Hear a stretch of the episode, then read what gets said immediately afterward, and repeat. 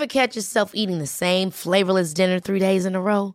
Dreaming of something better? Well, HelloFresh is your guilt-free dream come true, baby. It's me, Kiki Palmer. Let's wake up those taste buds with hot, juicy pecan-crusted chicken or garlic butter shrimp scampi. Mm. Hello Fresh. Stop dreaming of all the delicious possibilities and dig in at HelloFresh.com. Let's get this dinner party started.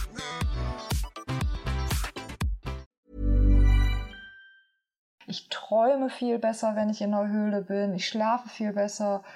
Und ähm, sobald ich ähm, in normale Häuser reingehe, das, das dauert eigentlich keine zwei Wochen und ich merke wirklich, wie so ja, psychosomatische Symptome einsetzen. Ich fange an, meine Zähne extrem zu pressen nachts. Ich werde morgens wach mit Kopfschmerzen. Mhm. Ich träume nicht mehr viel. Ich bin gestresst. Und wie gesagt, also ich kriege wirklich teilweise richtig äh, Angstzustände dann.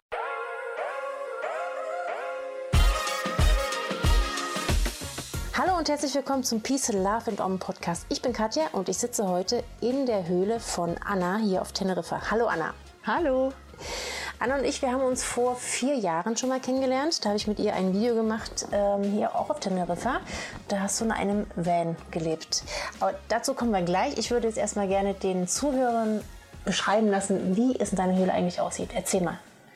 Ja, also aktuell wohne ich in einer Höhle, die selbst ähm, ausgebaut worden ist. Das war eigentlich eine Naturhöhle im Osten von Teneriffa und da ist relativ loses Gestein, was dann übergekalkt wird mit, ähm, ja, mit, einem, mit einer weißen Kalkschicht, mit Pinseln und dadurch wird die Höhle quasi konserviert, sodass man darin leben kann. Also die Wände sind weiß in der Höhle und wenn man reinkommt, auf der linken Seite habe ich einen kleinen Altar mit Fotos und Räuchersachen, Kerzen, dann kommt mein Schreibtisch mit den Büchern, die ich lese und ja, für meine persönlichen äh, Pflanzenstudien. Dann gibt es ein kleines Plateau hinten in der Höhle. Ähm, da ist das Bett und da sind meine Klangschalen, tibetische Klangschalen, Kristallklangschalen, Kerzen, dann gefolgt von meinen Instrumenten, eine kleine Sofaecke und einen kleinen Ofen für den Winter, weil die Höhle ist weiter oben in den Bergen und es kann im Winter auch schon mal frischer werden und besonders es geht eigentlich auch eher um die Feuchtigkeit. Mit dem Ofen kann man die Feuchtigkeit ein bisschen draußen halten, weil ähm, sonst kann alles sehr, sehr klamm und nass werden in der Höhle. Und ja, wenn man dann einen kleinen Ofen in der Höhle hat, dann ist einfach ein viel angenehmeres Klima. Wenn man rauskommt, ist vor der Höhle ein Dach mit Stützpfeilern und einer Biokonstruktion aus Lehmwänden. Ähm, da ist dann eine Außenküche mit Gasherd und auch ähm, Waschbecken mit fließend Wasser. Ähm, ich habe auch Strom über Solarpanel hier und ja, draußen sind dann noch mal ist ein Sessel, da ist ein Sofa, die Außenküche, die Lebensmittel, die ich lager und dann habe ich ähm, ja noch vor der Küche kommt dann mein kleiner privater Garten. Der Kakteen- und Sukkulentengarten auf der linken Seite und auf der rechten Seite ähm, Blumenbeete mit Heilpflanzen.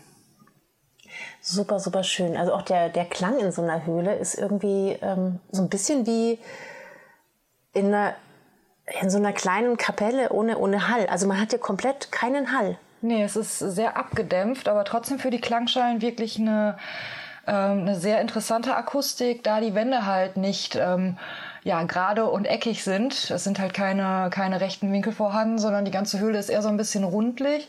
Und dadurch kann halt auch gerade der, der Schall von den Klangschalen sich richtig schön rundum ausbreiten in der Höhle. Ja, und es gibt halt wenig Interferenzen hier in der Höhle, wenn man Instrumente benutzt und dann wirklich Klangschalen zum Beispiel benutzt, so dass halt wirklich die Klangschalen selbst ähm, sich richtig schön ausbreiten können, ohne dass da irgendwie störende ja, Nebengeräusche entstehen, weil sich die Frequenzen überlagern durch den Hall. Hm. Apropos störende Nebengeräusche, also möglicherweise klingt es bis zu unserem Mikro durch, dass draußen äh, ein bisschen ähm, was los ist. Du wohnst ja hier zwar allein in dieser Höhle, aber nicht alleine äh, auf diesem Grundstück. Erklär mal, äh, was das hier eigentlich ist, wo du, wo du lebst. Das ist ja auch ziemlich cool. Also ich wohne in einer Community und hier sind ja verschiedene Höhlen auf dem Gelände, ausgebaute Höhlen, Biokonstruktionen, Lehmhäuser Und ähm, hier sind auch Kinder. Also hier wohnen junge Familien, Einzelpersonen, Volunteers sind hier, es sind Permakulturgärten angelegt, die im Sommer ein bisschen gelitten haben. Wir kommen jetzt zum Herbst hin und äh, jetzt langsam ist wieder alles am Blühen und wird wieder grüner. Aber im Sommer ist dann hier Dürre und dann äh, verlassen auch eigentlich fast alle hier die Community, weil es dann wirklich sehr, sehr heiß und trocken hier wird. Mhm. Und ja, jetzt kommen nach und nach auch die Leute zurück in ihre Häuser, in ihre Höhlen und die Community findet sich wieder zusammen. Ich bin jetzt neu dazugekommen. Ich bin jetzt im dritten Monat hier, ähm, kannte die Community aber schon vorher. Viele meiner Freunde waren vorher hier und haben immer gesagt, äh, du musst zu Planta Amor, schau dir das mal an, weil ich halt vorher schon viel in Höhlen gewohnt habe. Und ja, finally bin ich nun hier gelandet, da ein Bekannter nach Deutschland gegangen ist ähm, die erwarten ein Kind und diese Höhle ist dann frei geworden und irgendwie hat sich das dann so ergeben, dass ich jetzt in dieser Höhle wohne und ja, bin da ganz froh drüber, dass ich dieses Erlebnis hier haben darf. Das glaube ich dir. Es ist echt wunder, wunderschön hier. Du bist ja sowieso, ähm, also was so deine, wenn man so ein bisschen deine, deinen Werdegang anguckt der letzten vier Jahre, die wir uns quasi kennen, äh, finde ich es immer wieder erstaunlich, an was für schönen Orten du äh, gelandet bist oder wo es dich hingetragen hat. Also äh, wir hatten uns damals am, am Strand äh, im Süden von Teneriffa äh, getroffen für eine Van-Tour. Damals hast du noch in einem VW gelebt. Ähm, und was ist, äh, was ist dann passiert? Also du hattest eigentlich vor, auf Teneriffa im Van weiterzuleben, oder? Ja, oh, es sind so viele Dinge passiert. Auch jetzt alle Angaben, die ich jetzt machen werde in diesem Podcast. Äh, die chronologische Reihenfolge ist komplett ohne Gewähr, weil ich echt ein wildes Leben habe, muss ich sagen. Ich bin in super vielen Projekten gewesen, bin ganz viel rumgereist, auch in andere Länder außerhalb von Europa. Ähm, dementsprechend, ich weiß gar nicht, wo ich anfangen soll. Ja, vielleicht jetzt erstmal das Leben im VW-Van. Also, ich bin 2017 nach Teneriffa gekommen, hatte dann erst ein Vanlife äh, mit einer Freundin zusammen in einem Nissan Serena ähm, während des Erasmus-Studiums, ähm, habe dann ein Jahr auf Teneriffa gemacht, ähm, war dann im Van in diesem Nissan Serena halt unterwegs auf Teneriffa, habe schon viele Projekte hier kennengelernt, bin dann zurückgegangen, ähm, weil das Erasmus ja zu Ende war, ähm, nach Deutschland, habe äh, meine wirkliche Profession ist Pflegefachkraft, habe dann vier Monate als Pflegefachkraft nochmal gearbeitet in Deutschland und Geld gespart, um mir den VW-Bus zu kaufen. Das war ein T4, den habe ich damals für, für ich glaube, 5000 Euro gekauft. Ein super schöner, ausgebauter T4, den ihr auch bei Katja im Video noch äh, mal sehen könnt. Ähm, ja, und bin dann mit diesem T4 noch einige Festivals abgeklappert und äh, dann wieder zurück nach Teneriffa mit der Fähre und habe dann auf Teneriffa im T4 gewohnt, äh, ein ganzes Jahr lang, habe verschiedene Nebenjobs gehabt, immer hier mal da Geld verdient, Schmuck verkauft und äh, Ferienwohnungen geputzt und von der Hand im Mund gelebt und einfach das Leben genossen. Mhm. Und ja, dann bin ich nochmal wieder zurück nach Deutschland, den Sommer drauf, auch nochmal, um als Pflegefachkraft zu arbeiten, weil es schnelles, gut verdientes Geld ist, äh, wenn man das als Springer macht. Und ja, habe dann eigentlich mit diesen vier Monaten, die ich dann immer gearbeitet habe, ein ganzes Jahr lang davon leben können, sehr gut, ne? mit dem Schmuckverkauf noch nebenbei.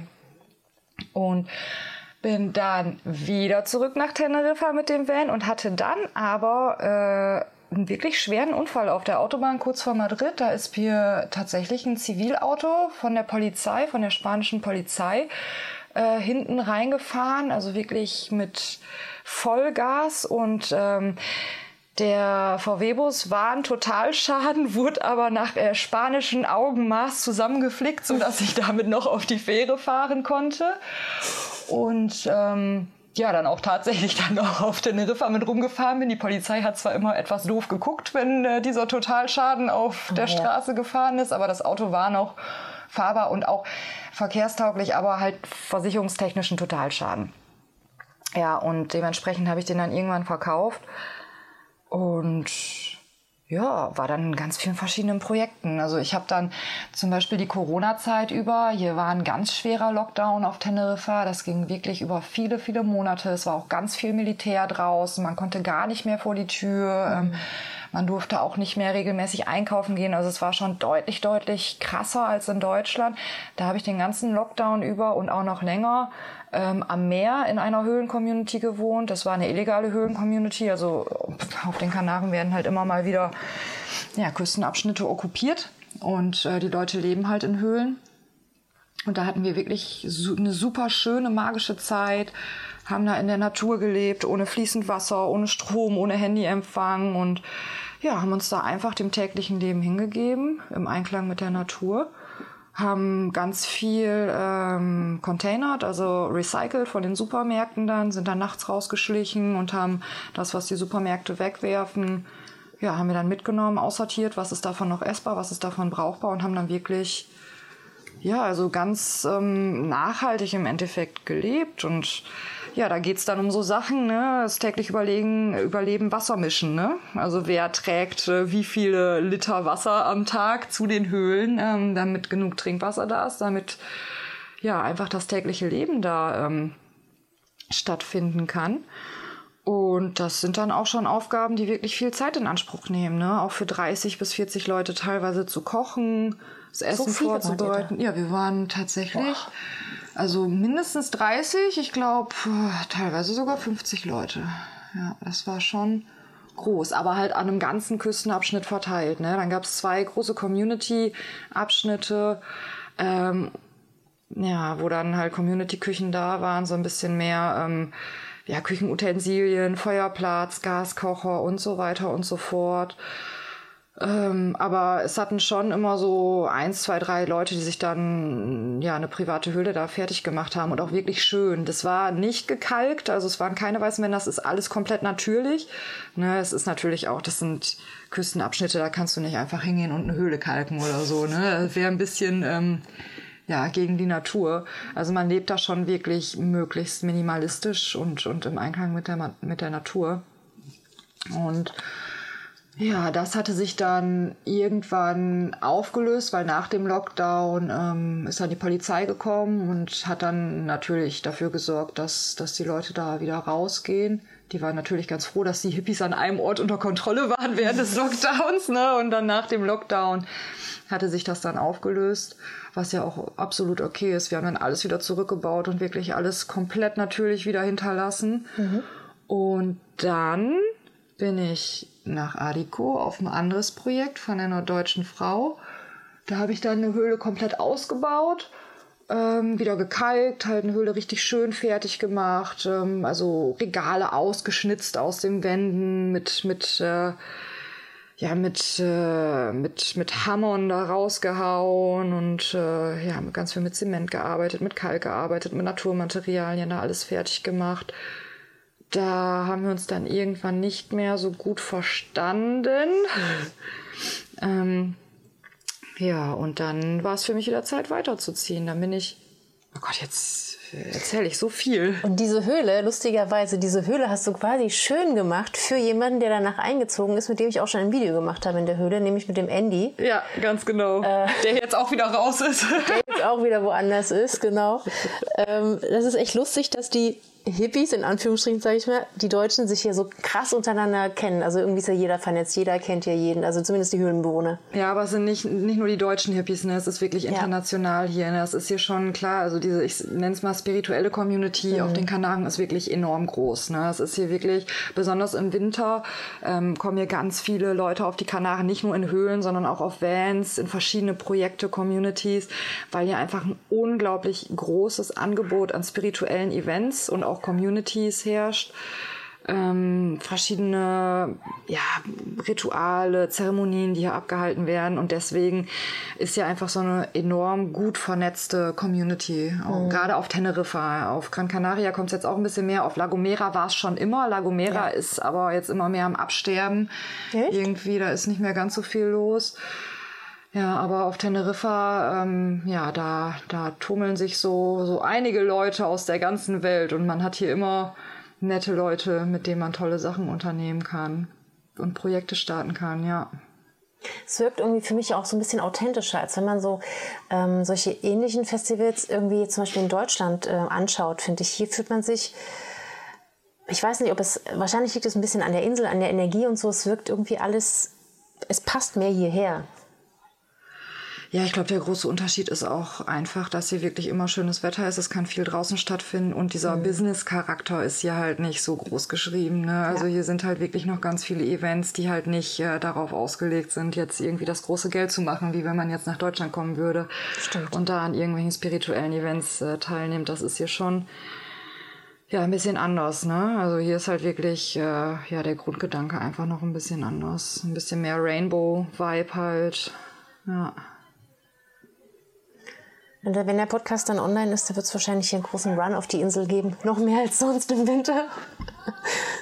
Ja, also ich muss ganz ehrlich sagen, ich bin langsam schon am überlegen, ob ich äh, vielleicht äh, Teneriffa in der Zukunft verlassen werde, weil es mir tatsächlich echt schon ein bisschen zu viel, viel wird. Mhm. Weil dadurch, dass es jetzt bekannter wird, ne, ähm, da auch viele Videos gemacht worden sind, in, ja, in allen möglichen Sprachen, ne, auf YouTube, das immer bekannter wird, ähm, auch wirklich internationale Retreats hier jetzt stattfinden, ähm, in alle möglichen Richtungen, Tantra, Pflanzenmedizin, äh, Ecstatic Dance und so weiter und so fort. Es wird immer bekannter und die Insel wird halt natürlich dementsprechend auch äh, mit vielen Leuten geflutet die früher nicht hier waren. Es waren früher wirklich halt mehr so diese Hippies da, die Leute, die wirklich ähm, ja aus diesem, ja, ich sag mal, nicht monetären Sektor kommen. Mhm. Und äh, jetzt kommen halt wirklich immer mehr Leute auch nach hier, die hier das große Business schnuppern, ne? die hier mit ihrer spirituellen Ich bin Lightworker-Maske antanzen. Verstehe. Und äh, ja, der ganze Vibe ändert sich so ein bisschen, muss man ehrlich sagen.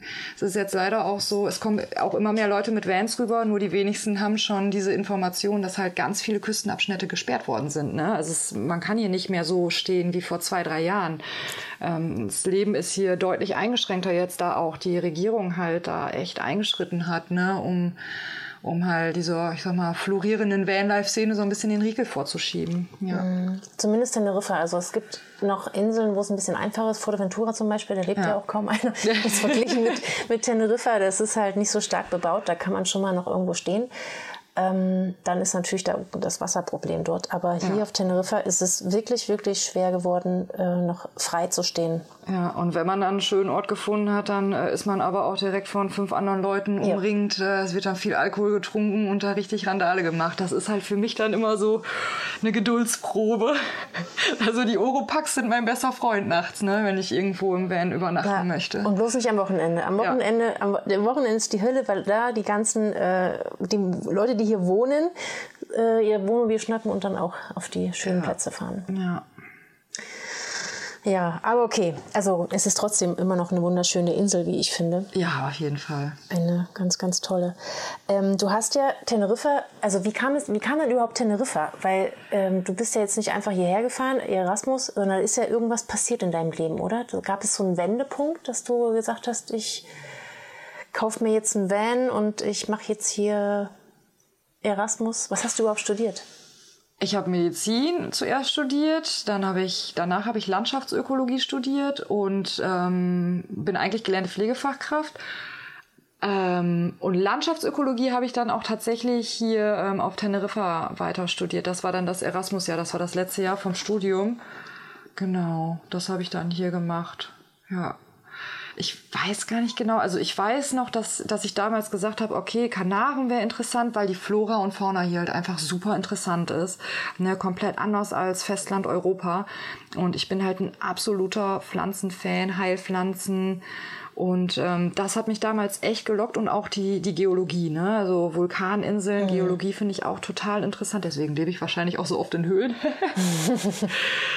ähm, und da habe ich mir dann überlegt, ähm, entweder da gab es nur zwei Angebote, Gran Canaria oder Teneriffa. Beide Universitäten hatten einen unglaublich schlechten Ruf. Ist das so? ja, ganz schlimm. Also die, die, die Studienqualität hier ist äh, grottenschlecht, muss ich wirklich sagen. Also ich war schockiert. Also gelernt habe ich hier nichts. das sagt man ja tatsächlich auch überhaupt dem Kanarischen, spanisches Schulsystem weiß ich nicht, aber dem kanarischen auf jeden Fall nach, dass äh, naja, was haben wir gerade an Jugendarbeitslosigkeit? 40, 50 Prozent? Ist nicht so geil, was man hier rausholen kann. Nee, also es ist wirklich, ich war richtig schockiert, als ich dann hier angekommen bin und studiert habe, weil ich hatte mir eigentlich interessante Studienfächer extra rausgesucht und Kurse, die ich dann hier machen möchte. In meinem letzten Jahr Klimatologie zum Beispiel, weil hier wirklich super viele Klimazonen auf der Insel sind. Aber also da wurde alles nur an der Oberfläche angekratzt, überhaupt keine Statistiken irgendwie. Und ähm, das Problem, was mich hier auch so schockiert hat, ist, die Professoren sprechen alle kein Englisch. Das heißt, alle mhm. Paper, alle wissenschaftlichen Arbeiten werden wirklich nur aus einem spanischsprachigen Pool rausgenommen. Und so kann überhaupt kein internationaler Wissensaustausch stattfinden, was eigentlich unglaublich wichtig ist. Ne? Also mhm. gerade in naturwissenschaftlichen Fächern, die echt einen hohen Anspruch haben an, an statistische Erhebungen eigentlich. Ja, aber dafür habe ich dann das Leben einfach umso mehr genossen. Es war dann einfach umso einfacher auch für mich die Credit Points zu erhalten ne? und dann halt wirklich mehr die Freizeit zu genießen, weil ich ja musste mich jetzt nicht äh, auf auf ein schweres Studium konzentrieren. Das war dann schon eigentlich ein netter Nebeneffekt, aber ich war schon ein bisschen enttäuscht am Anfang, muss ich ehrlich sagen. Ja, wobei für Selbststudium, also Flora, Fauna, Geologie, Geografie, Teneriffa ist oder Kanaren an sich ist wirklich atemberaubend. Ne? Also alleine für einen Urlaub kann ich das für alle Pflanzenfreunde absolut empfehlen, mal nach hierhin zu kommen. Ja. Echt, ich habe gar nicht, also gut, jetzt wohne ich im Süden, da ist alles sehr karg, aber mit den Pflanzen, das habe ich äh, noch nicht so auf dem Schirm gehabt. Wahrscheinlich eher in einer anderen Region, im Norden. Im Norden? Ja. Ja, und dann natürlich auch oben, ne, die, die Wälder, wo es dann ins Anaga-Gebirge geht, mhm. Tino-Gebirge und dann zu den verschiedenen Jahreszeiten verschiedene Pflanzen, auch sehr, sehr viele Heilpflanzen die hier wachsen. Das Ding ist halt, dass viele Pflanzen wirklich sehr klein sind und wenn man jetzt kein Botaniker ist oder kein Pflanzenfreund ist, dann fallen denn diese Pflanzen gar nicht ins Auge. Ne? Also zum Beispiel ja, die kanarische Ringelblume, die hier wild wächst, das ist dann so eine kleine Blüte. Also wenn man dann nicht wirklich drauf achtet, nehmen die Leute gar nicht wahr. Oh, schön, da wächst eine Ringelblume, da wächst eine Heilpflanze, weil man einfach so dran vorbeiläuft oder drüber trampelt. Mhm. Ja. Du bist ja hierher gekommen und hast ähm, also ne, du hast äh, etwas anderes studiert, was du eigentlich heute machst oder kannst es ein bisschen mit einbeziehen, aber deine letzten Fortbildungen, die du hattest, die waren ja schon auch nochmal sehr, sehr spannend. Du warst in Brasilien gewesen letztes Jahr, dieses Jahr, letztes Jahr? Genau, das war Anfang dieses Jahres. Da habe ich eine Diäta gemacht mit dem Yawanawa Tribe in Brasilien, mit denen ich auch schon lange zusammenarbeite, ähm, ja, bezüglich Ayahuasca-Zeremonien. Das ist hier im Gegensatz zu Deutschland, hat das halt einen anderen Status hier rechtlich und ist kein Problem. Und ähm, ich arbeite halt mit dem Yamanama Treib aus Brasilien zusammen und wir organisieren halt Retreats.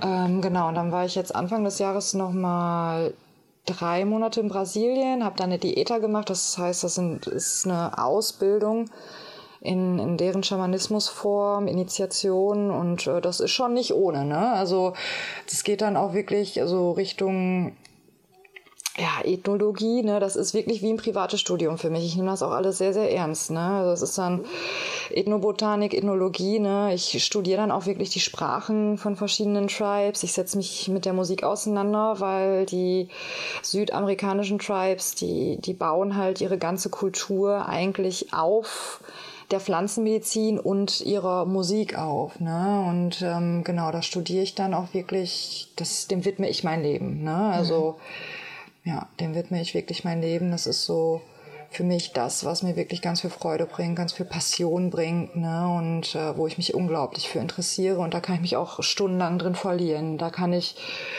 ja, da kann ich mich auch stundenlang in irgendwelchen wissenschaftlichen, ethnologischen Arbeiten verlieren, ethnobotanische Studien verlieren, aber dann auch wirklich wieder mit den Tribes selbst zusammenarbeiten und da halt in die traditionelle schamanische ähm, Lebensweise eintauchen. Ja. Also bist du jetzt schon, wenn man so will, eine Medizinfrau? Ja, ich würde mich schon Medizinfrau nennen, ja.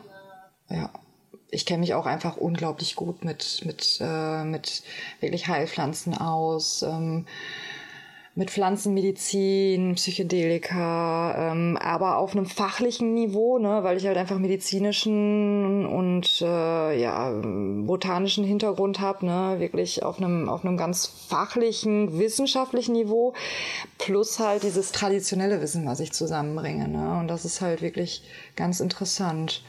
Ja, das ist so wirklich, das ist mein größtes Hobby, ne, mit der Musik dann zusammen, das ist dann wirklich so mein allergrößtes Hobby. Wie schön. Jetzt hattest du vorhin gesagt, dass diese Klangschalen hier in dieser Höhle einen ganz besonderen Klang haben. Ja. Meinst du, wir könnten das mal hören? Ja, ich glaube schon. Ich probiere das mal aus.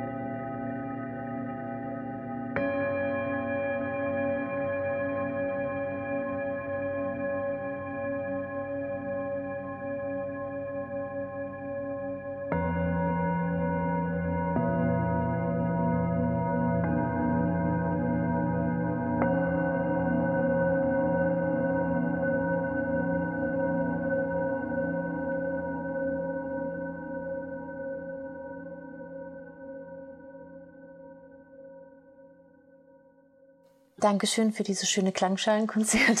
Ja, gerne. Ähm, für die Leute, und ich glaube, die meisten Menschen können sich wirklich nicht vorstellen, wie es ist, in einer Höhle zu leben.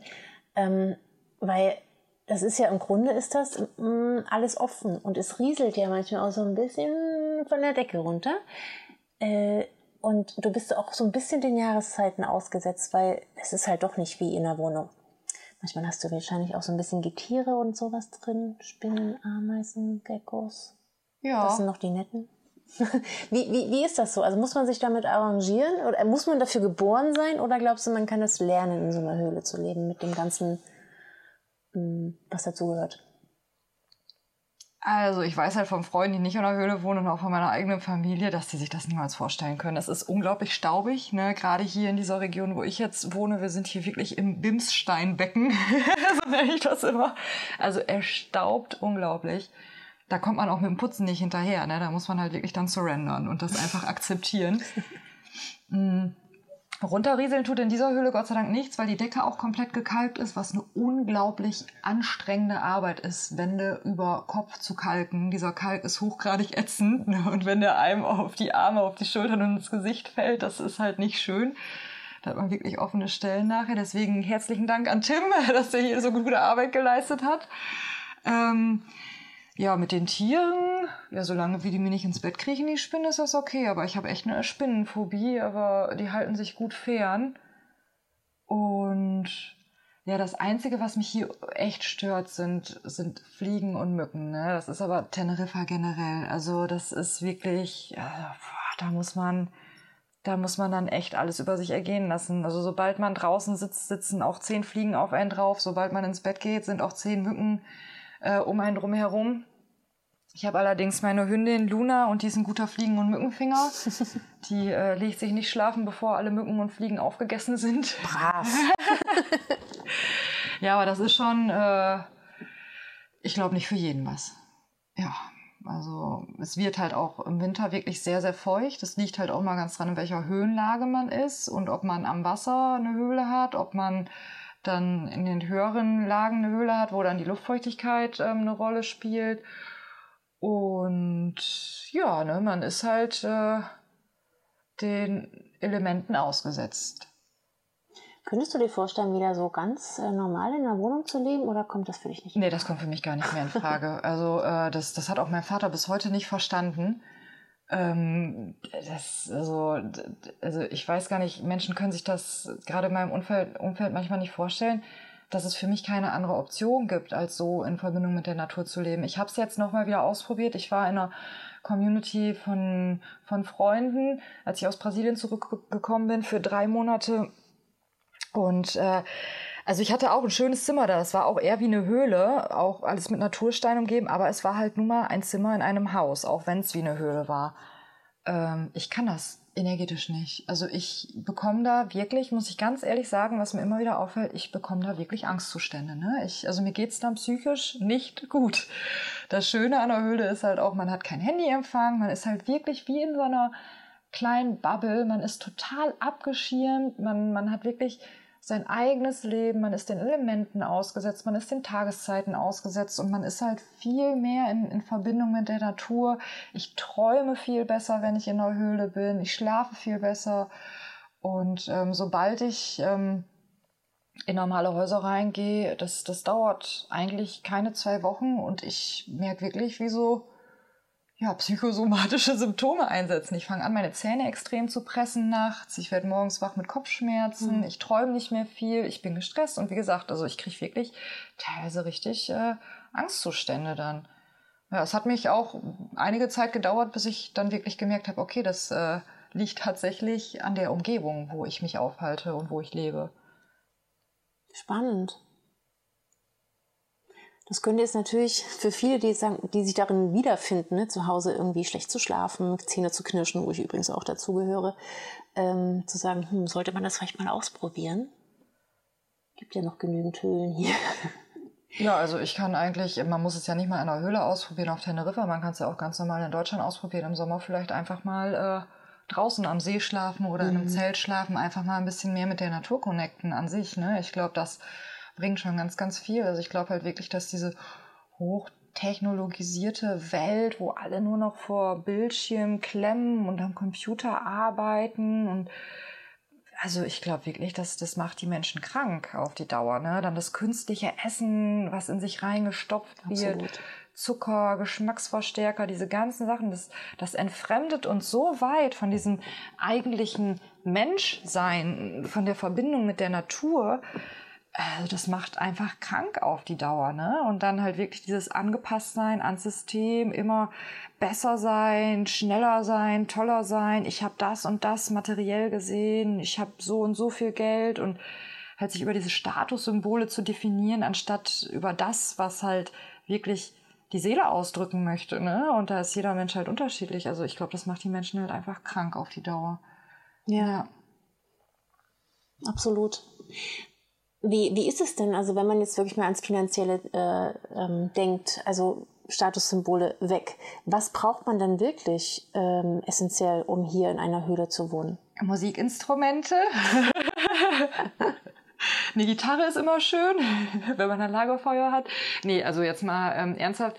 Was halt wirklich sinnvoll ist, es liegt halt ganz dran, ob man ähm, ähm, wie weit man mit dem Auto an die Höhle rankommt und inwieweit man Wasser schleppen möchte. Ja, ein Wasserfilter ist halt schon immer ein ganz toller Luxusartikel. Ja, in so einem Leben in der Höhle oder generell in der Natur ist ein Wasserfilter wirklich das A und O. Ne, das ist schon echt, äh, ja, das, das spart einen einfach ganz, ganz, ganz viel Schleppen. Ja. Und was ist sonst noch wichtig? Ja, vielleicht natürliche äh, Seifen, ne? Also einfach, äh, dass man sich halt auch wirklich in der Natur dann waschen kann, ohne dass man irgendwie die Pflanzen und die Erde kontaminiert. Ja, also natürliche Pflegeprodukte. Ähm, ätherische Öle finde ich immer ganz toll, so zum Mückenschutz, ne? Oder auch wenn man sich mal geschnitten hat, dass man sich so, ja, so ein bisschen so ätherische Öle einfach zulegt, ne? Und Kerzen. Ja, und, ja, und vielleicht ein tragbares Solarpanel, ne? Also das ist auch echt nice, weil, ähm, weil dann hast du halt einfach immer Strom. Ja, und äh, das ist halt echt gut, ums Handy mal zu laden oder halt Kopfhörer zu laden, JBL-Box oder was auch immer man da hat, um, um, um sich halt ein bisschen den weltlichen Dingen hinzugeben und den Kontakt zur Außenwelt zu bewahren. Ein bisschen YouTube zu gucken, ein bisschen Podcast zu hören. Ja, mache ich tatsächlich, muss ich ehrlich sagen. Das tut mir ganz doll leid, Katja, aber ich gucke überhaupt keine Serien oder Dokus oder höre mir irgendwas an. Ich bin, wenn dann echt ein Bücherwurm, muss ich sagen. Das ist doch nicht schlimm, muss ich ja. entschuldigen. Ja. Im Gegenteil, ich finde das sogar, ich finde das total bewundernswert, wenn ich mir seinen, deinen Stapel an Büchern so angucke. Ich habe auch ganz viele Bücher, äh, aber ich habe mitbekommen, es ist ein Unterschied, es, ist, es sind zwei verschiedene Hobbys, Bücher kaufen und Bücher lesen. Also ich habe viele Bücher, aber ich gucke dann die ersten Seiten Und dann bin ich schon wieder gelangweilt und ähm, Ja. ich sehe, dass die wirklich in Gebrauch sind. Ja, das sind aber auch alles eher Sachbücher, Mhm. beziehungsweise äh, ethnologische Studien oder botanische Studien. Äh, ja, und ich, das ist auch ein Unterschied, ob man Bücher dann liest oder richtig durcharbeitet, ne? ja, ja, das, ist auch stimmt. wieder ein das stimmt. Unterschied, ne? Das merke ich bei mir selbst auch, weil manche Bücher konsumiere ich einfach so, ähm, ja, wie, wie halt eine Serie, aber dann, also die meisten Bücher arbeite ich halt wirklich dann auch gerne durch mit Post-its und allem drum und dran.